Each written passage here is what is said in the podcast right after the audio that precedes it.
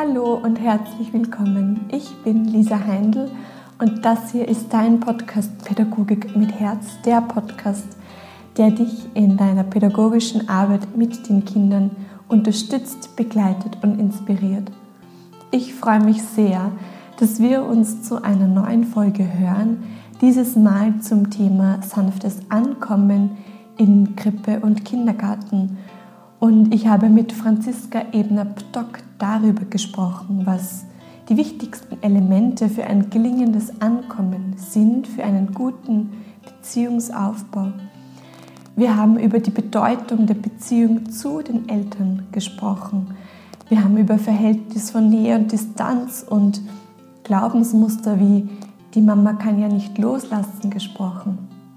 Ein wirklich sehr, sehr spannendes Gespräch. Ich war, ich war danach sehr, sehr inspiriert und dürfte auch für mich wieder ganz viel dazulernen, wachsen und ja, und darum soll es ja gehen letztendlich, dass wir uns immer wieder weiterentwickeln, dass wir unser Bewusstsein verändern, dass wir immer wieder auf bestimmte Themen hinschauen, in die Reflexion kommen. Das ist das Fundament einer guten, feinen, qualitätsvollen Arbeit. Ich wünsche dir jetzt ganz viel Freude mit dieser Podcast-Folge und bevor es jetzt aber gleich losgeht, noch einmal die Herzenseinladung an dich. Sehr gerne am 7. Oktober in St. Pölten beim Pädagogik mit Herztag zum Thema Lernräume der Zukunft dabei zu sein.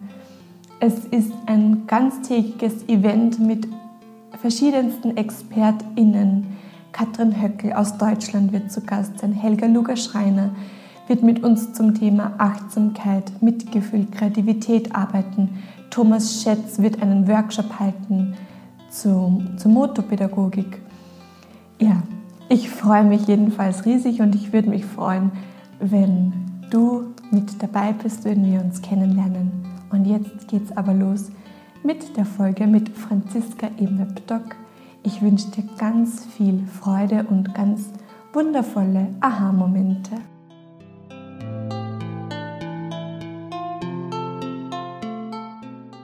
Liebe Franziska, ich begrüße dich ganz, ganz herzlich im Podcast Pädagogik mit Herz. So schön, dass du dir die Zeit nimmst, da zu sein und fühle dich sehr herzlich willkommen. Ja, hallo liebe Lisa, ich freue mich total über die Einladung in deinen Podcast, der so wichtige Themen ähm, anspricht und äh, weiterreicht an Eltern, an Pädagoginnen, Pädagogen genauso, an Menschen, die ja an, am feinen, friedvollen, achtsamen Miteinander mit Kindern äh, interessiert sind. Ähm, ja, ich freue mich total. Ich bin da zu Hause in Kärnten mit meiner Familie, habe eine sechsjährige Tochter. Mein Kater wohnt auch noch mit uns seit zehn Jahren. Und arbeite auch hier in meinem Zuhause hauptsächlich ähm, sowohl online als auch offline, ähm, ja, in meiner Grundprofession sozusagen als äh, Diplom-Elementarpädagogin habe dann ein bisschen was dazu gemacht in den letzten ganzen Jahren. Äh, Safe-Mentorin, Familienmentorin, bin in der Ausbildung zur Pickler-Pädagogin, habe dazwischen einmal noch Erziehungs- und Bildungswissenschaften studiert und ähm, genau und habe da meinen Sandspielraum bei uns zu Hause, den Sandspielraum nach Strupp, Pickler und Bo. Das Bo steht in dem Fall für die Orientierung an der Bindung der Beziehung und den Bedürfnissen aller genau. Und äh, ja, das ist ein Raum fürs freie Spiel für die Babys, Kinder und auch innere Kinder. Und ich mache aber auch ganz viel online. Ich begleite werdende Eltern und Eltern vorrangig mit Babys und Kleinkindern auf ihrem ja ganz individuellen, authentischen, ähm, bewusst friedvollen Weg der Elternschaft. Und das erfüllt mich sehr. Ähm, zudem genau bin ich auch ähm, in der Lehre, in der Ausbildung tätig und darf auch da mein Wissen und meine Erfahrungen weitergeben äh, an angehende Kolleginnen und Kollegen, die dann in Kindergarten, Krippe, Kita und Co. Kinder begleiten. Ja. Wir haben beschlossen, dass wir uns heute das Thema des friedvollen Ankommens in Krippe und Kindergarten ähm, vornehmen, beziehungsweise dass wir uns da darüber unterhalten. Und was würdest du sagen, wann ist so das Thema zu dir gekommen oder wann ist es für dich so ein Herzensanliegen geworden? Mhm. Ja, das war also in, in mein, selber in meiner Ausbildung, ich habe ähm, in Österreich gibt's äh, Kolleg-Ausbildung, drei Jahre nach der Matura, nach dem Abitur zur Elementarpädagogik oder Kindergartenpädagogik und in der Ausbildung habe ich das Thema halt, ich sag mal, gestreift. Ja, also da war das jetzt nicht so ein großes Thema leider. Damals, schon viele Jahre her, und bin dann nach der Ausbildung gleich hinein ähm, in mein erstes Berufsjahr in einer Krippe, Gruppen, gruppenführend gemeinsam mit einer Kollegin, also zu zweit mit 15 Kindern unter drei. Genau, wie wir es halt auch standardmäßig in Österreich nach wie vor haben. Und ähm, bin dann rein ja, reingestolpert in den ersten Herbst, in den ersten Beginn dieses Jahr, äh, Krippenjahres. Und wir hatten von 15 Kindern zwölf neue Kinder, die wir empfangen haben. Und ich habe so gearbeitet, wie ich es zum Teil in der Ausbildung vermittelt bekommen habe und natürlich auch mich orientiert an Kolleginnen im Umfeld äh, und so weiter und habe ähm, klassisch eingewöhnt. Ja, es hat geheißen, am dritten Tag werden alle Eltern verabschiedet. Das heißt, wir haben am dritten Tag zwölf Eltern verabschiedet und waren dann ja mit äh, zwölf Kindern, von denen mindestens zwei Drittel heftigst geweint haben, zu zweit alleine. Und das ist ja normal. Das gehört dazu. So ist es auch von vielen Seiten kommuniziert worden. Und ähm, uns allen ging es nicht gut. Also weder den Eltern noch uns ähm, betreuenden und begleitenden Fachpersonen und am allerwenigsten den Kindern. Und es hat einfach Tage gegeben, da bin ich um 7.30 Uhr in meinen Dienst und um 8.30 Uhr hätte ich duschen gehen können, weil ich einfach so durchgeschwitzt war vom Kindertrösten, Begleiten, ähm, Raum halten. Und nach den ersten Wochen habe ich mir geschworen, das muss anders gehen. Das kann's, das kann's beim besten Willen nicht sein. Und ähm, habe mir geschworen, ich mache das nie wieder so. Und bin dann einfach ins Selbststudium erstmal eingetaucht. Ähm, bin schon ganz bald dann auch, das war 2010, mit ähm, wirklich auch den damals gab es ja noch nicht so viel Literatur und auch jetzt im Internet noch nicht so viel über bindungs-, beziehungs- und bedürfnisorientiertes Begleiten, über friedvolles Miteinander.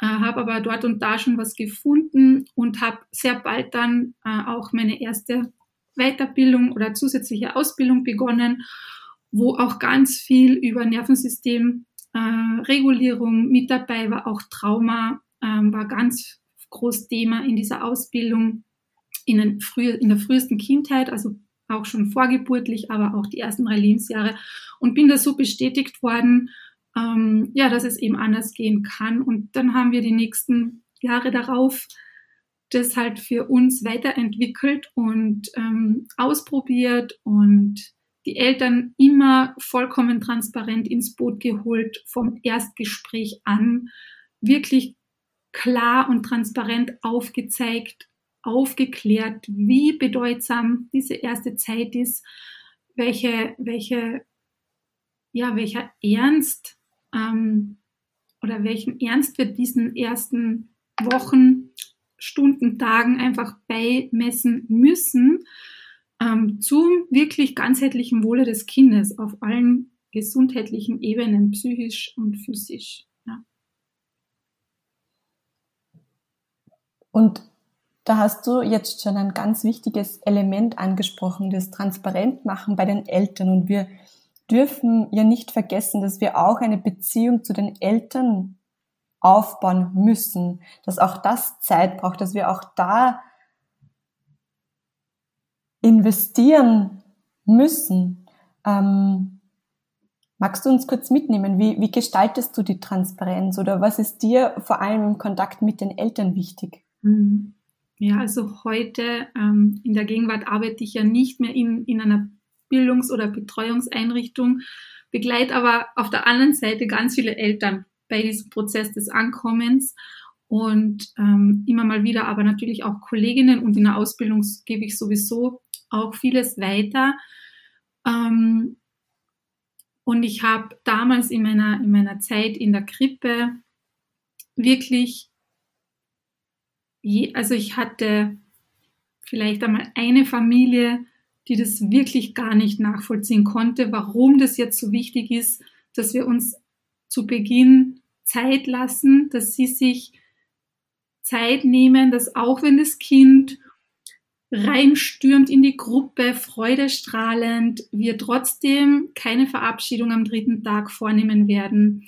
Ähm, ich glaube, das Allerwichtigste oder was so ein bisschen auch die Kunst ist, ist, dass wir die Eltern da abholen und erreichen, wo sie gerade wirklich stehen. Ja, also wirklich auch über die ganz ehrliche Empathie. Ja, ähm, und und für mich eben beginnt diese Aufklärungsarbeit wirklich mit dem Erstgespräch. Ja, also nicht erst mit Beginn der Eingewöhnung, sondern mit dem Erstgespräch, wo kommuniziert werden muss, bitte, wir brauchen mindestens, also mein Minimumstandard sind vier Wochen, die die Eltern sich ähm, oder die, die, die, das Familiensystem sich gestalten sollte im Idealfall. Ich weiß, dass es Fälle gibt, wo es überhaupt nicht machbar ist. Und auch ich hatte immer wieder trotz vieler Aufklärungsarbeit schon sehr früh immer mal wieder dann doch auch ähm, ein Ankommensprozesse, Einbegleitung ist auch so ein schönes Wort, ein Einbegleitungsprozesse.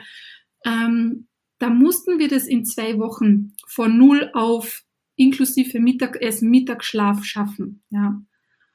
Und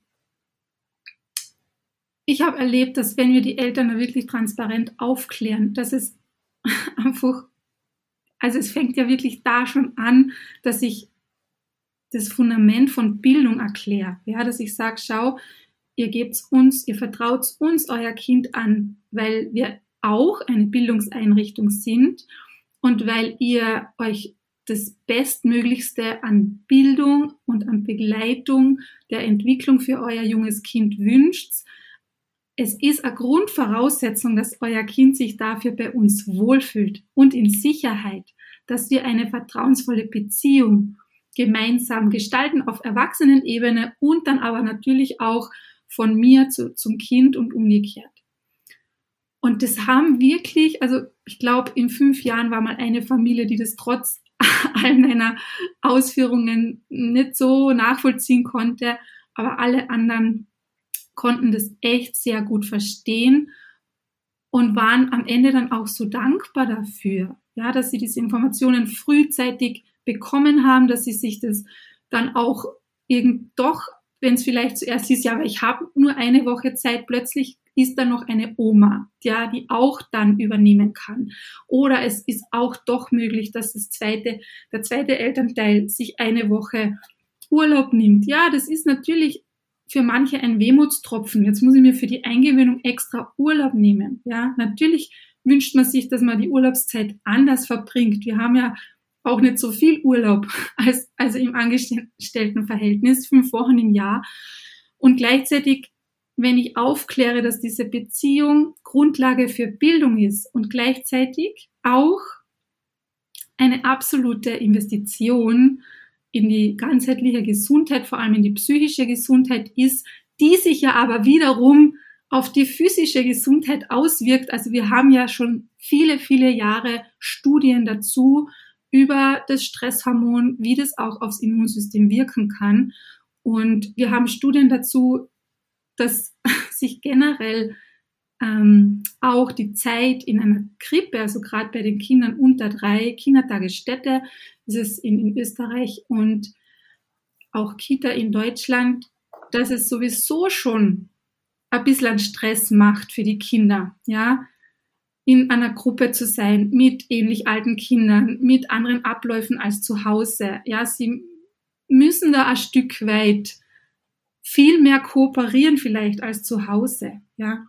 Dass das schon ein bisschen zu einem Stress führen kann, auch wenn das Ankommen mega sanft gestaltet wird. Aber wenn wir dann auf die Eingewöhnung noch einmal so an Mount Everest an Stress rauflegen, ist es einfach schwierig. Ja, es ist schwierig mit der Bildung und kann sich einfach auch in der, in der körperlichen Gesundheit dann widerspiegeln. Und natürlich gibt's, also ich spreche das nicht klein, dieses Argument, dass wenn das Kind das erste Mal in eine Einrichtung kommt, dass es natürlich mit mehr Viren und Bakterien in Berührung kommt, das ist ganz bestimmt auch eine Tatsache. Und gleichzeitig wissen wir aber auch, Stress beeinflusst das Immunsystem.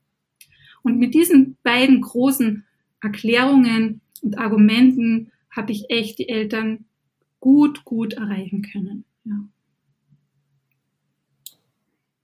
Mm, was würdest du sagen, was sind so die, die wichtigsten Elemente im Kontakt mit dem Kind, die du verändert hast? Oder was sind wichtige Elemente, damit Beziehung gut gelingen kann?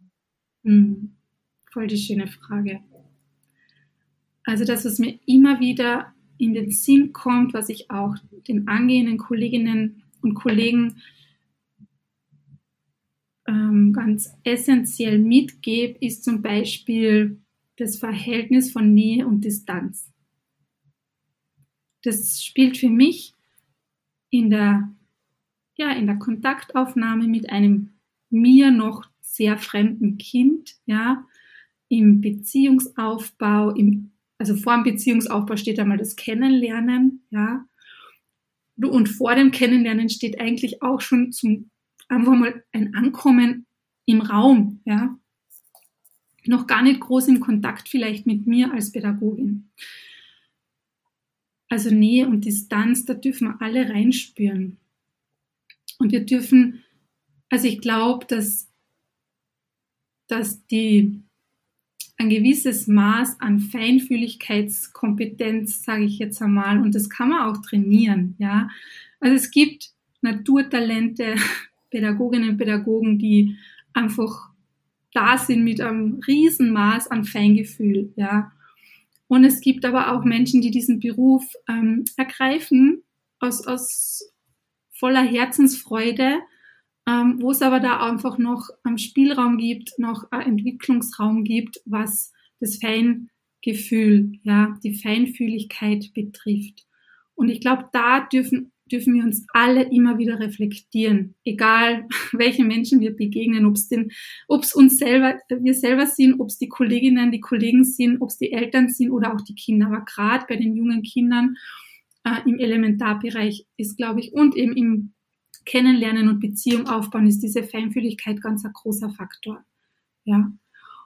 Und das ist, da fließt für mich dieses Thema der Nähe und der Distanz hinein. Also ich erlebe es ganz oft, dass Menschen ähm, zu schnell Kindern zu nahe kommen, auch körperlich. Ja. So. Und das ist auch absolut aus einem guten Herzenswillen kommt es. Das ist ja nie eine böse Absicht. Und das, was dann glaube ich, als zweiten großen Aspekt ähm, so wichtig ist, ist, was jetzt den Beziehungsaufbau betrifft, von mir als Pädagogin zum Kind, der Weg führt nur über die Eltern. Also das ist meine Erfahrung. Und je, je mehr dieses Kind spürt, aha, meine Mama, mein Papa, meine vertrauteste Bezugsperson die lächelt diese fremde Frau oder diesen fremden Mann voll freundlich an, gegenseitig begrüßen die sich voll wirklich herzensfreundlich. Ich sag, ich nehme echt immer wieder das Herz mit rein, weil ich kann auch fake-freundlich sein, ja, und das spüren die Kinder zu 100 Prozent, was da für ein, ein Vibe, ja, was da für eine Welle ist zwischen den Erwachsenen.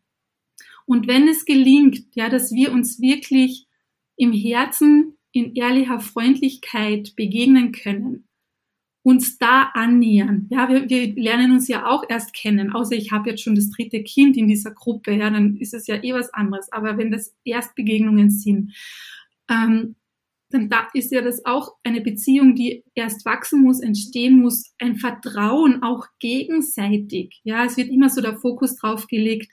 Ja, die Eltern müssen ja uns vertrauen. Na, das ist, beruht, beruht für mich auf Gegenseitigkeit. Ja, und, und ich nehme da total gern dieses Bild der Brücke herein, ähm, dass die Beziehung, die wir mit den Eltern gestalten, das fungiert als Brücke fürs Kind, um gut in der Gruppe, in der Einrichtung ankommen zu können und um gut zur neuen Bezugsperson eine vertrauensvolle Beziehung aufbauen zu können. Ja.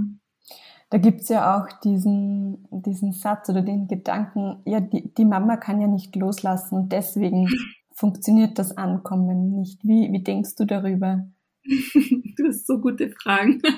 ja, ähm, voll wertvoll die Frage auch. Mm, ich habe dazu vor kurzem schon mal auch ausführlich gesprochen äh, auf meinem Instagram-Profil, dass, dass ähm, so diese, also ich mag, mag da ausholen bei, der, bei deiner Frage und zwar hin zu einer anderen Frage und zwar der Frage der Verantwortlichkeit. Ja, wer ist denn im Ankommensprozess bei einer Eingewöhnung für was verantwortlich? Ja? Wer hat denn Verantwortung für den Verlauf der Eingewöhnung? Ja, und ich sehe da schon die Verantwortung auch bei allen beteiligten Erwachsenen und gleichzeitig ähm, gerade wenn, wenn da auch Eltern sind, die jetzt noch nicht so den Zugang haben zu am Wissen über Beziehung, über Bindung, über Bildung, ja, dann sehe ich die, die Verantwortung für den Verlauf des Ankommensprozesses auch ganz klar bei der pädagogischen Fachperson. Und wenn ich jetzt, wenn ich so bei mir selber Sätze merke, Sätze mir auffallen, ja, dass ich sie denke oder bei Kolleginnen und Kollegen eben den, diesen Satz, den du jetzt auch gerade gesagt hast, ja, was soll ich denn machen? Die Mama kann halt einfach nicht loslassen. Ja. Vielleicht können, kannst du es eh schon spüren oder auch alle, die jetzt zuhören. Ähm, was passiert da mit der Verantwortung? Wo ist die in dem Moment? In dem Moment passiert so ein bisschen eine Verantwortungsumkehr, dass äh, ich als pädagogische Fachperson die Verantwortung zur Mutter rüber schiebe.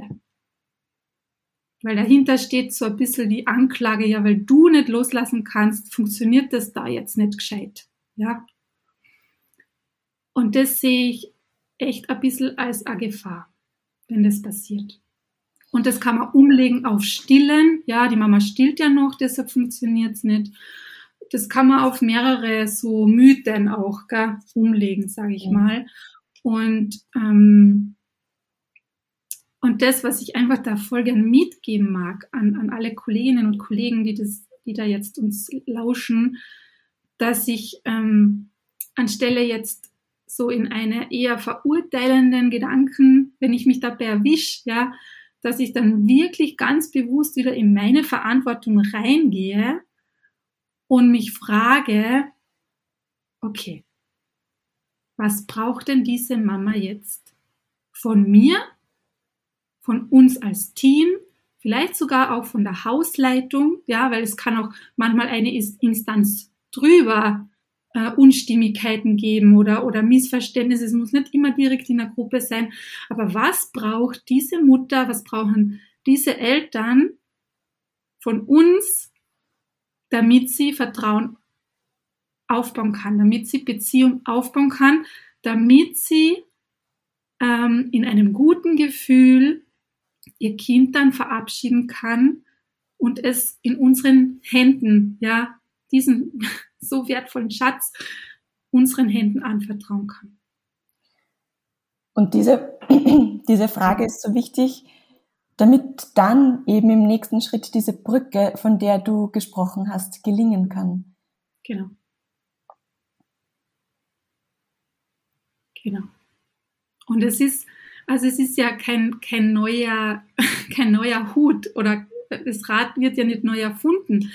In, in sozialen Gefügen, in Beziehungsgeflechten unter Menschen, ja, ist es immer sehr wertvoll, wenn ich rauskomme oder rausgehe aus dem Du, Du, Du, weil du, wegen dir, weil wenn ich auf dich zeige, zeigen einfach vier Finger zu mir. Ja, das ist einfach ein alter Hut. Und dann einfach diese vier Finger zu sehen, zu sagen, okay, ich, ich, was kann denn ich jetzt machen? Was kann ich machen, damit diese Mama ein besseres Gefühl bekommt? Wo, wo muss ich sie abholen? Wie muss ich sie begleiten? Was braucht sie ganz genau von mir? Braucht sie noch mehr Aufklärung darüber, wie wir den Tag gestalten? Ja, braucht sie mehr Aufklärung darüber, weil jetzt vielleicht ihr Kind das Jüngste sein wird in der Gruppe, ähm, dass das jetzt nicht untergehen wird zum Beispiel. Ja, ähm, was, das ist auch noch so wesentlich, am Ende geht es immer um Sicherheit. Ja, sind wir auch wieder beim Nervensystem. Es geht immer um Sicherheit. Was braucht diese Mama, damit sie in ein Gefühl von Sicherheit kommt? Und das gelingt über Zeit natürlich auch, ja. Und das ist auch so ein Punkt. Ähm, wir dürfen, oder ich würde sogar sagen, wir müssen als pädagogische Fachpersonen rausgehen aus dieser Haltung, die Eltern sollen schnell raus, raus, damit wir gut unseren Job machen können. Da müssen wir rausgehen. Das, ich, ich, bin sehr sparsam und achtsam mit vielen Worten, auch mit dem Wörtchen muss, aber in dem Fall ist es für mich wirklich ein Muss.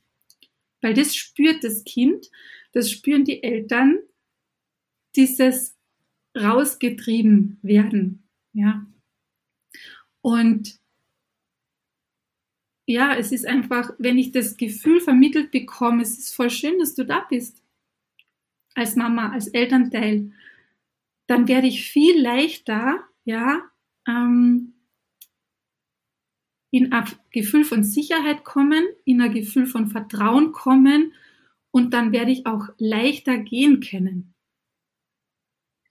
Mir ist es ein Anliegen, dass wir heute wirklich ganz ehrlich auf dieses Thema schauen und ich glaube auch und ich kenne das auch von mir selbst, dass oftmals hinter dem schnell aus der Gruppe rausschicken ein, ein Gefühl dahinter steckt von, ich werde als Fachkraft beobachtet, ich werde bewertet, beurteilt und dadurch wir ähm, wir Zeitdruck aufbauen oder dadurch ähm, dieses schnell aus der Gruppe kommen ähm, initiieren?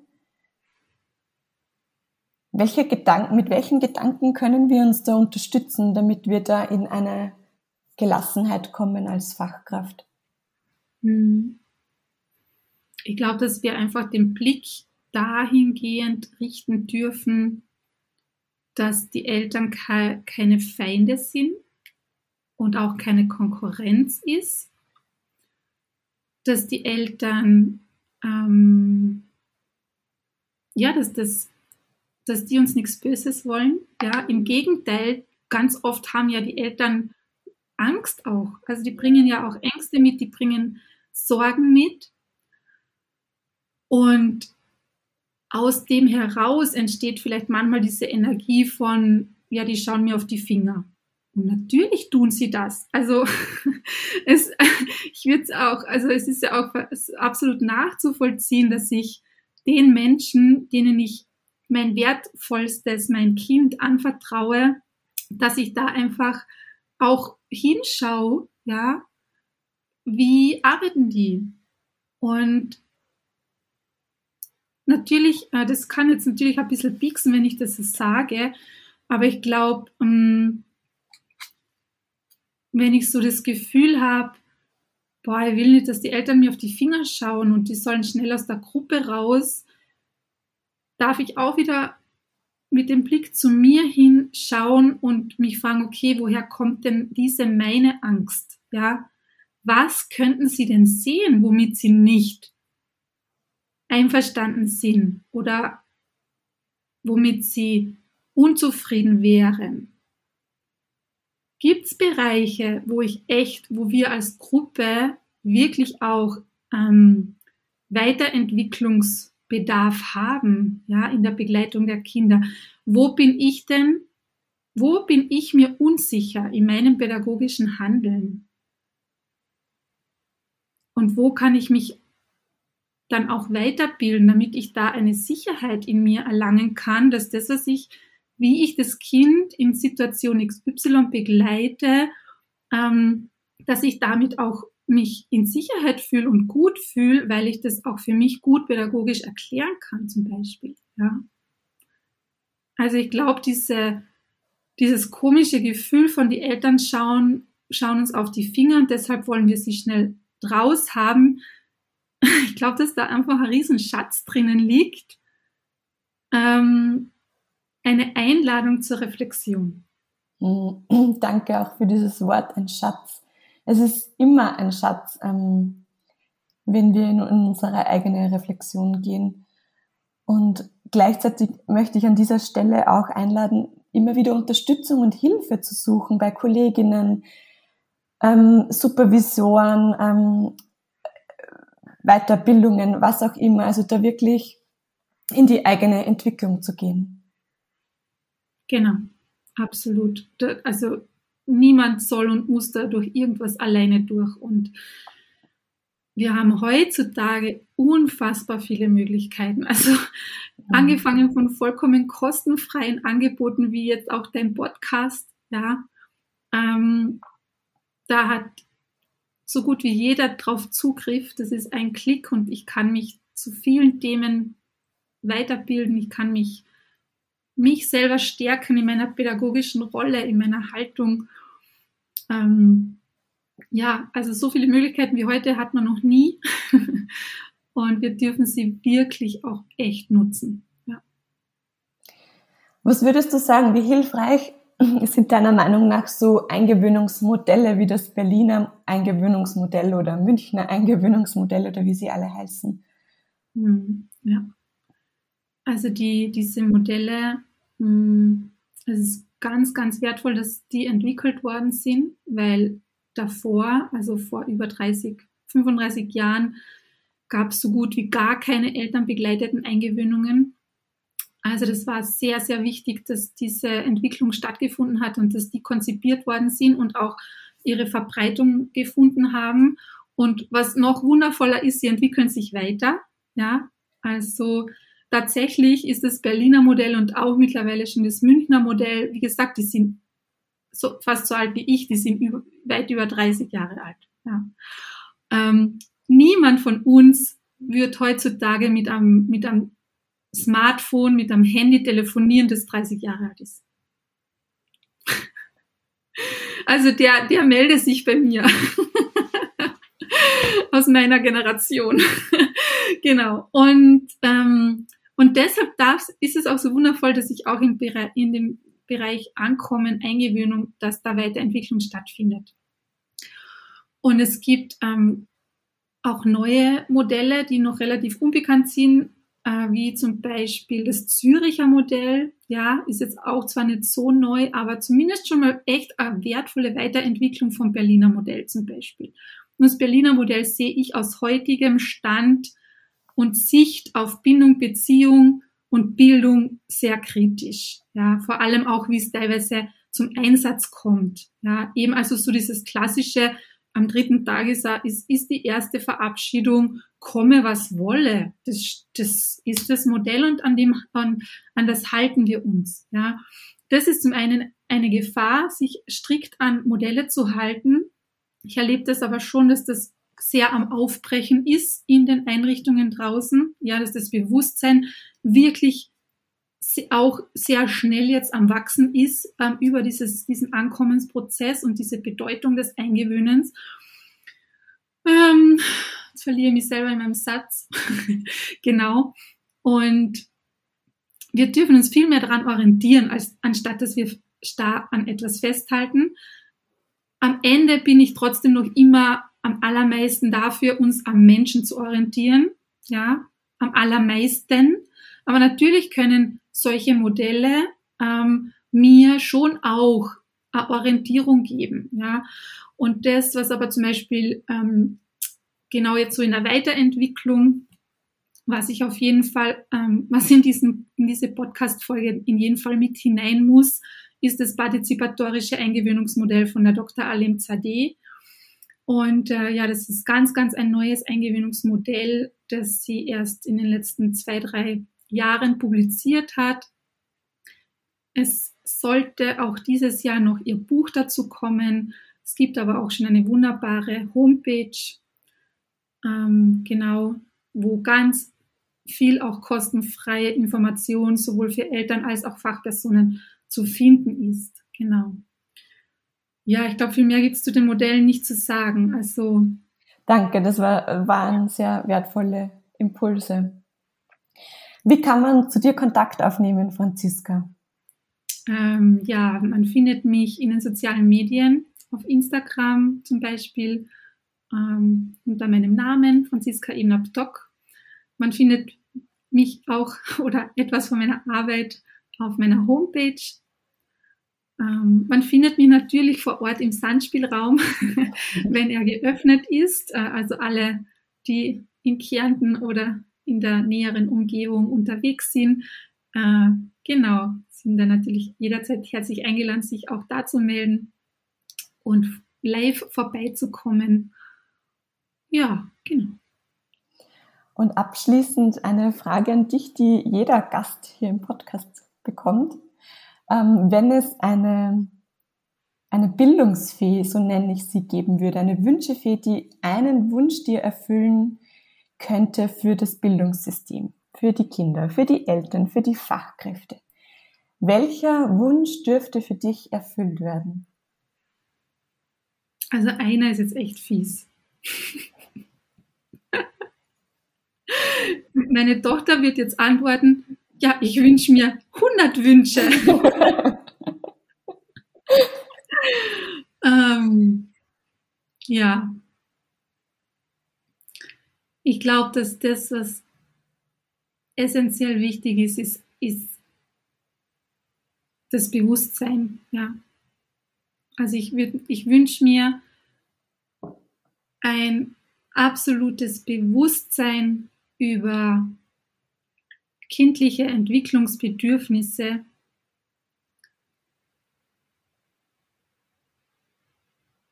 von allen Menschen, die Kinder begleiten, betreuen und sie in ihrer Bildung ähm, ja, Räume gestalten für ihre Bildung und Räume halten für ihre Bildung. Weil wenn das Bewusstsein da ist, dann kommt ganz vieles, was es einfach braucht. Dann werden Rahmenbedingungen verändert zugunsten der Kinder, Gruppengröße, Betreuungsschlüssel und so weiter. Ähm, dann werden, ja, dann wird der Wert von Erziehern, Erzieherinnen, Pädagoginnen, Pädagoginnen absolut angehoben und dementsprechend auch ähm, ausgeglichen, ja, wertgeschätzt, anerkannt dann, wenn das Bewusstsein da ist, dann werden sich Ausbildungen verändern. Also und das ganze Begegnen zum Kind, ja, das kann sich dann nur verändern, wenn sich das Bewusstsein verändert. Also wünsche mir das, dass sich das Bewusstsein verändert von allen, die irgend an welchen Entscheidungshebeln sitzen und auch für alle, die wirklich tagtäglich ähm, Babys und Kinder begleiten. Ja. Und du hast heute mit dem Gespräch einen ganz wertvollen Beitrag dazu geleistet, Bewusstsein zu verändern bei uns Fachkräften. Und danke dir dafür, uns, dass du uns da mitgenommen hast oder uns auch inspiriert hast in unserer eigenen Entwicklung und in unserem eigenen Wachstum. Danke dir, Franziska. Voll gerne. Ich danke echt dir auch nochmal für die Einladung, Lisa. Ja, wie immer hoffe ich sehr, dass dir diese Podcast-Folge dient, dass sie dich in eine Reflexion einlädt Und ich möchte dir gerne abschließend mit auf den Weg geben, dass Veränderung, Wachstum, das Loslassen von alten Vorstellungen und Glaubensmustern, dass das manchmal etwas holprig ist oder dass das auch ein bisschen schmerzt oder unangenehm ist. Und das ist völlig in Ordnung. Auch rückblickend zu erkennen, ich habe nicht immer alles richtig gemacht und da gibt es auf alle Fälle Themen, Bereiche, wo ich dazulernen darf und da sehr liebevoll mit dir zu sein, dich selbst aufzufangen wie mit den Armen einer liebenden Mama und dir da die Zeit und den Raum zu geben, die Dinge verändern zu dürfen und sich eben auch liebevoll einzugestehen, ja, da gibt es wirklich Situationen, da darf ich anders handeln, da darf ich mich weiterentwickeln und das zu sehen. Und ich kenne das auch von mir selbst, dass das bringt unangenehme Gefühle mit sich, wenn man zurückblickt und, und auf verschiedenste Situationen schaut und sieht, okay, ja, ich habe nach meinem besten Wissen und Gewissen gehandelt, aber es darf sich verändern und weiterentwickeln. Und da wünsche ich dir viel Freude auf diesem Weg. Es soll Freude bereiten, dieser Weg. Ich wünsche dir liebevolle Akzeptanz, Kraft, Gelassenheit, Zufriedenheit und von Herzen alles Liebe für dich. Viel Mut und Freude und Begeisterung beim Start in das neue Arbeitsjahr. Und ich freue mich, wenn ich dich mit dem Podcast auch in diesem Arbeitsjahr begleiten und inspirieren darf. Und in diesem Sinne, alles, alles Liebe für dich. Deine Arbeit ist unglaublich wertvoll. Vergiss das nie. Deine Lisa.